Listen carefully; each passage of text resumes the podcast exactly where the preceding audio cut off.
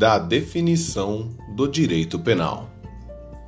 O direito penal, ou direito criminal, é o segmento do ordenamento jurídico que prevê as infrações penais, ou seja, crimes e contravenções,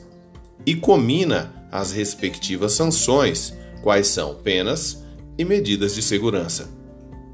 É a disciplina do direito público que regula o exercício do ius puniendi, ou seja, do poder de punir do Estado, tendo por pressuposto as condutas humanas selecionadas pelo próprio direito penal e consideradas graves, altamente reprováveis, perniciosas à coletividade e, portanto, definidas como infrações penais. Nesse sentido, o direito penal é a mais eficaz das ferramentas de controle social do Estado,